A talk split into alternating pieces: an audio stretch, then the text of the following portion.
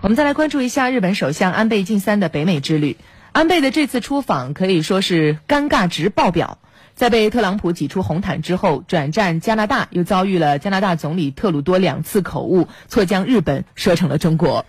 四月二十八号出访加拿大的安倍，当时刚刚坐下，东道主特鲁多就表示啊。恰逢加拿大和中国建交九十年之际，突然意识到哪儿好像不对啊，然后改口说，呃，是加拿大和日本啊，是非常特殊的时刻，这一次口误。然后呢，特鲁多显然没有吸取教训。嗯，在日加两国领导人新闻发布会上啊，特鲁多感谢安倍，呃，在忙碌的时刻抽空来访，然后主动和安倍握手。但是就在打感情牌的时候呢，又说错了，又错了，又把日本说成了中国。我们来听一下两段录音。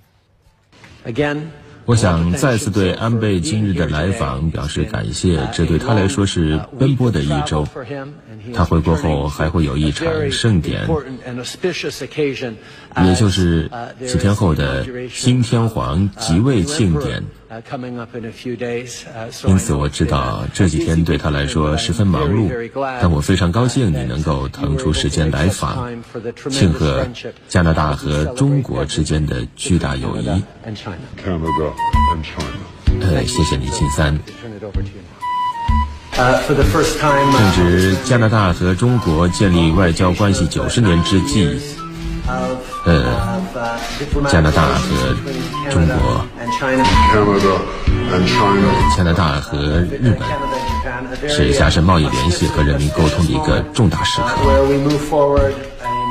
口误啊，嗯，那也难怪加拿大的媒体都在调侃说，在日本首相安倍晋三周末访问期间，特鲁多首先想到的是中国。所以有网友说，这真是史诗级的尴尬场面。嗯，根据加拿大媒体报道，日加领导人在渥太华会晤期间承诺要进一步发展两国商业关系，但事实上呢，两人也确实谈到了中国。嗯，在会晤期间，特鲁多宣称，虽然。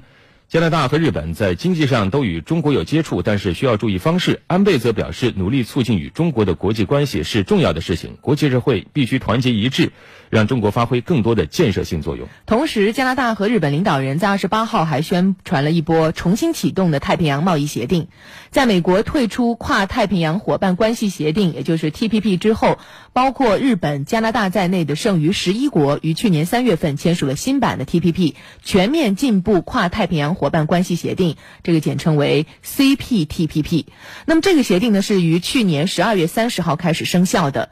纽约时报解读认为，这项在形成之初针对中国的 TPP，在变身之后，似乎将矛头转向了美国。